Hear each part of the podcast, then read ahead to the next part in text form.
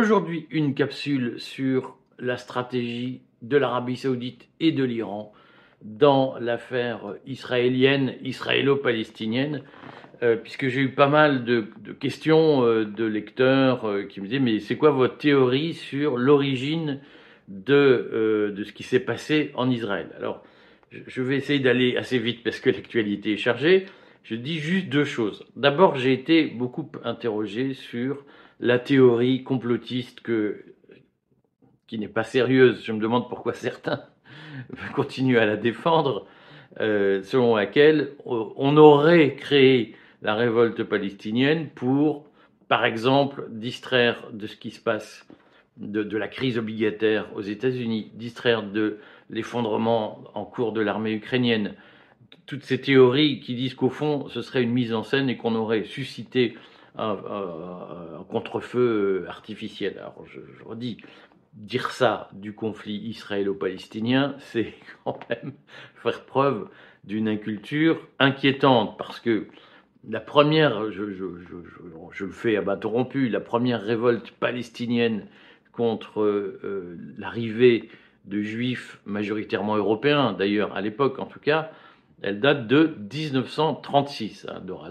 d'ailleurs beaucoup donné lieu à une assimilation entre le mouvement palestinien et le mouvement euh, nazi, euh, tout un tas de, théories, d'éléments de langage israélien sur le caractère nazi des Palestiniens, qui évidemment est de la pure propagande, ça n'a rien à voir, mais en 1936, déjà, euh, les Palestiniens se révoltaient contre l'arrivée de ce qu'on appelle de colons, euh, chacun mettra le mot qu'il veut euh, sous cette étiquette, mais contre l'arrivée de, juifs, je le dis, à l'époque venus d'Europe. On sait que les juifs du monde arabe, notamment d'Afrique du Nord, sont surtout arrivés euh, à l'époque de Nasser, donc à partir des années 50, 56.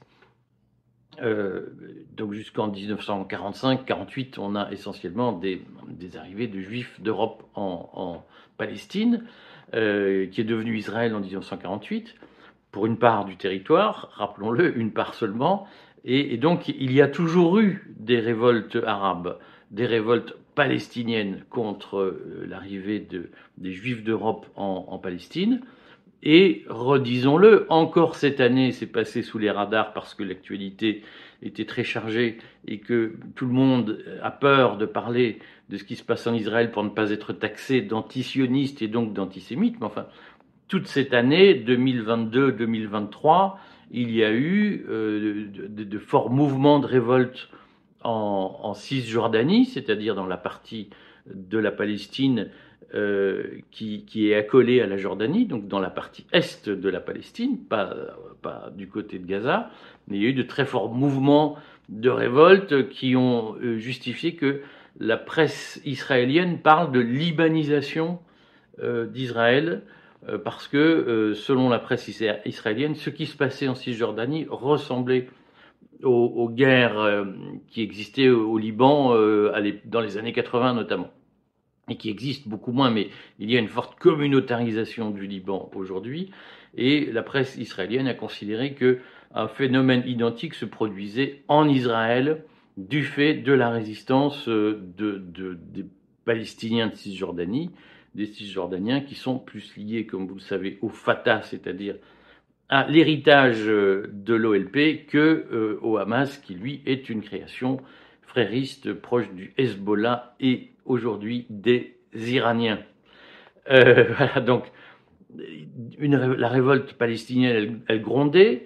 Le Hamas a expliqué que son, hier que son, invasion, son projet d'attaque euh, datait d'il y a deux ans, en tout cas été planifié depuis deux ans. Euh, donc euh, évidemment que ce n'est pas une manœuvre de diversion ou de contre-feu, et il faut être à un moment donné très européano-centré pour croire qu'on a inventé une révolte palestinienne pour occuper, pour distraire les esprits occidentaux de la guerre en Ukraine. Tout ça ne tient pas la guerre israélo-palestinienne dure depuis bien plus longtemps et elle a été très active, même si ça n'a intéressé personne ou presque cette année. Je salue, euh, ça m'arrive pas tout le temps, Le Figaro, qui a été un des seuls quotidiens français, même une des seules publications françaises subventionnées à évoquer ce qui se passait en Cisjordanie, c'est-à-dire en Palestine, euh, cette année, avant l'invasion, enfin avant l'attaque du Hamas qu'on a vu euh, la semaine dernière. Donc euh, arrêtons les fantasmes. Si vous pensez que on a suscité l'affaire du Hamas pour distraire votre attention de ce qui se passe en Ukraine, c'est simplement parce que vous ne vous intéressez pas à ce qui se passe en Israël depuis plusieurs mois. Voilà. Point numéro un. Point numéro deux, il y a la question de l'implication de l'Iran. Alors je voudrais en dire quelques mots.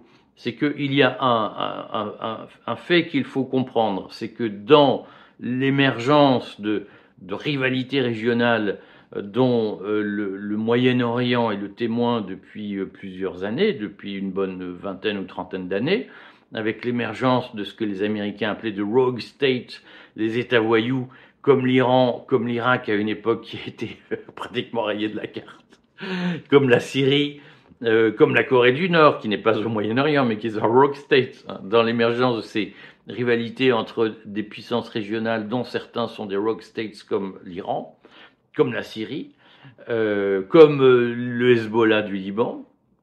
Dans, dans, ce fourmillement, hein, l'Arabie saoudite se considère comme une puissance régionale. Elle a été instituée par euh, les, services occidentaux, par les pays occidentaux comme une puissance régionale, comme un allié euh, dont j'ai fait une, vidéo sur le Hamas et Israël. Je rappelle que euh, à partir des années 80, la CIA finance très largement des mouvements terroristes islamistes qui sont opérés ou animés par les services secrets saoudiens dans le cadre du Safari Club qui a été créé en 1975 après la loi voté par le Congrès aux États-Unis interdisant les actions extérieures de la CIA, hein, les actions directes. C'est pour ça qu'on a utilisé des sous-traitants.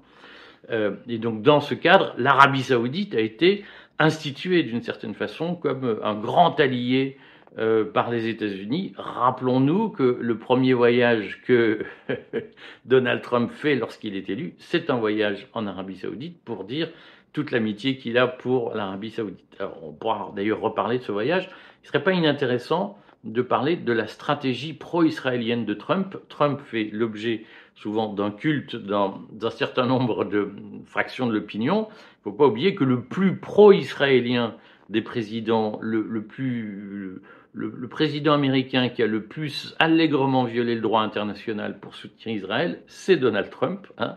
et je suis absolument convaincu que les soutiens de Donald Trump en Europe aujourd'hui, qui financent euh, plein de gens, euh, y compris euh, des, gens de, la résistance ou de l'opposition, je pense que ces, gens aujourd'hui financent une, une, ligne très pro-israélienne et très dure contre le Hamas notamment contre les Palestiniens en général, ce qui explique, à mon avis, le déferlement de haine qu'on voit dans les médias euh, français, notamment, mentionnez, où dès que vous dites, bah, il y a aussi des, des, enfants palestiniens qui sont tués, alors là, vous êtes antisémite. Hein. Alors, bien évidemment que personne ne nie le caractère atroce de la mort de civils tel que le Hamas les a pratiqués le le, 7 octobre. Euh, bien évidemment que personne ne nie le caractère terroriste du Hamas, puisque c'est sa marque de fabrique d'une certaine façon, c'est sa définition, sa raison d'être, c'est la raison d'être du Hamas, c'est d'avoir créé des brigades terroristes. Euh, Donc, euh, simplement la question, on y reviendra, je ferai la semaine prochaine un article sur les soutiens au terrorisme dans le gouvernement israélien. Ce qui nous gêne, c'est que en Israël aussi, il y a une doctrine du terrorisme, euh, et je pense qu'on va pas tarder à en voir les effets à Gaza. Bon, bref, je reviens sur, le fond. L'Arabie Saoudite a été instaurée, instituée comme euh, une espèce de, relais occidental au Moyen-Orient. Euh, et l'Arabie Saoudite sent bien que la partie change de nature au fur et à mesure que l'impérium américain s'affaiblit. Euh, et au fur et à mesure que le rôle du pétrole diminue, l'Arabie saoudite, plus on dit il faut de l'éolien, du bidule, plus on dit il faut arrêter le pétrole, plus le rôle central de l'Arabie saoudite s'efface. Et donc, dans cet ensemble, il y a une volonté de l'Arabie saoudite de construire, euh, de bénéficier de, de ce qu'on appelle des garanties de sécurité des États-Unis. Et les États-Unis ont posé une règle, c'est que si l'Arabie saoudite veut nommément des garanties de sécurité donné par les États-Unis à l'avenir, il faut que l'Arabie saoudite reconnaisse l'État d'Israël. Donc il y a un enjeu pour les Saoudiens euh, à légitimer euh, la reconnaissance d'Israël et à ne pas perdre, surtout à l'issue de l'affaire du Hamas et, de cette opération qui est un succès militaire pour le Hamas. Hein. Euh, à l'issue de cette affaire, tout le monde sait que le Hamas est soutenu par l'Iran.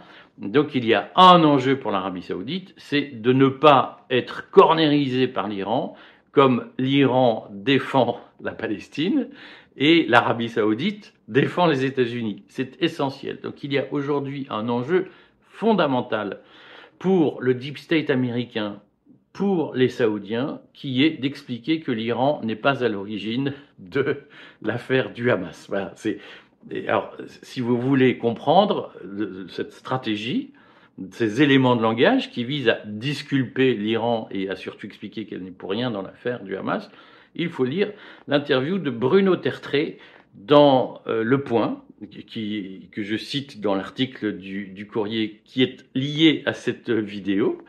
Euh, et Bruno Tertré qui est considéré comme l'un des l'un des géopoliticiens, je ne sais pas comment on appelle ça, géopolitologues, euh, les plus proches du deep state américain, des néoconservateurs américains. Hein. Bruno Tertrais est un chercheur, enfin chercheur français, mais ses liens avec les néoconservateurs et le, les services américains sont totalement connus. Nous, nous avons publié un article assez long dans le courrier sur le sujet qui n'a pas été attaqué signe que euh, Bruno Tertrais lui-même ne cache pas sa proximité avec les services américains. Et Bruno Tertrais dit Je ne pense pas que l'Iran soit impliqué. Tout ça, c'est une affaire euh, du Hamas, euh, mais l'Iran n'y est pour rien. Je sais que d'autres répètent ça. Ce sont des éléments de langage.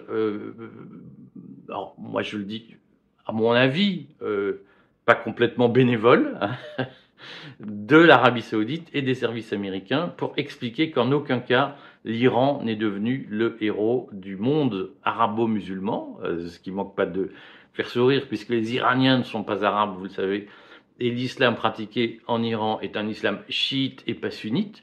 Et donc, pour l'Arabie saoudite, reconnaître l'implication de l'Iran dans cette affaire, c'est perdre son statut de gardien de l'islam d'une certaine façon au profit des chiites, et ça c'est une menace. Et donc il y a aujourd'hui en Europe, en France notamment, une forte activité des influenceurs financés ou proches des milieux néoconservateurs américains et des, des milieux euh, du deep state américain pour expliquer que l'Iran n'est pas impliqué. Alors moi, mon explication, c'est que dès lors que le Hamas dit que ça fait deux ans que il projette cette action, c'est peut-être du bluff.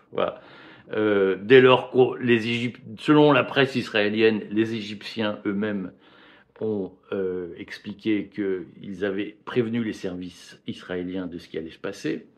Je lis dans la presse israélienne ce matin, un peu spécialisée, que euh, le Shin Bet a commencé à parler et dit nous avions des éléments d'alerte, mais le commandement du Shin Bet et du Mossad et de, de Tzahal, de l'armée israélienne, ont décidé le vendredi soir de ne pas déclarer d'état d'alerte à la frontière avec Gaza, alors qu'il y avait une activité anormale. La presse israélienne dit que euh, tout ça est dans l'article que je vais écrire dans, dans, le courrier. Lisez cet article si vous aimez ces affaires. La, presse israélienne dit clairement que soutient que soutient que moi j'ai pas j'ai pas tenu la chandelle. Je sais pas si c'est vrai que euh, Netanyahou n'a été prévenu des premiers tirs de mortier du Hamas sur le territoire israélien que le samedi matin à 6h30, qu'il a immédiatement convoqué une réunion d'urgence pour préparer la riposte israélienne. Personne ne sait. Simplement, on peut penser que si euh, les Égyptiens savaient, si le Hamas préparait cette affaire depuis deux ans, le Hezbollah devait en être informé. Il y a cet article du Wall Street Journal qui présente lui-même euh, ses précautions, mais qui dit il y a eu une réunion au Liban lundi avant, donc lundi 1er octobre, ou 2 octobre, c'est ça, euh, le 2 octobre, pour lancer l'opération, pour valider. L'Iran y était. Personne ne sait si c'est vrai, mais cette information a été confirmée de plusieurs sources. Ça ne veut pas dire qu'elle est vraie. Donc moi, ce que je dis, c'est que d'un point de vue rigoureux, euh, certes, j'entends qu'il y a des éléments de langage pro-américains, américains, saoudiens, pour dire que l'Iran n'est pas impliqué. Moi, je trouve que c'est compliqué aujourd'hui de trancher et que si on doit faire un calcul de probabilité, personne n'a de théorie euh, sûre, rigoureuse, scientifique. Personne n'a tenu la chandelle. Bruno Tertrais n'était pas à la Réunion au Liban. Euh, il n'était pas à Beyrouth. Euh, il n'était pas en Israël vendredi soir dans la réunion du Shin Bet. Donc aujourd'hui, comme personne ne sait, je pense qu'il faut loyalement dire il y a des hypothèses et dire personne ne sait et personne ne peut être catégorique. Et moi, je vous dis, si aujourd'hui vous voyez des gens qui catégoriquement vous disent l'explication c'est si, l'explication c'est ça, c'est pas qu'ils défendent la vérité, ils défendent des éléments de langage. Et je crois que dans une période complexe, il faut encore s'offrir le luxe de l'esprit critique et du doute. Voilà. À très vite. Et puis, ne manquez pas l'article que j'écris la semaine prochaine dans le courrier des stratèges sur Israël et le terrorisme, parce que il faut quand même rappeler quelques réalités, et notamment le lien profond entre l'émergence de l'État israélien et les activités terroristes qui ont eu lieu tout au long de l'histoire de l'État d'Israël. Merci, à très vite.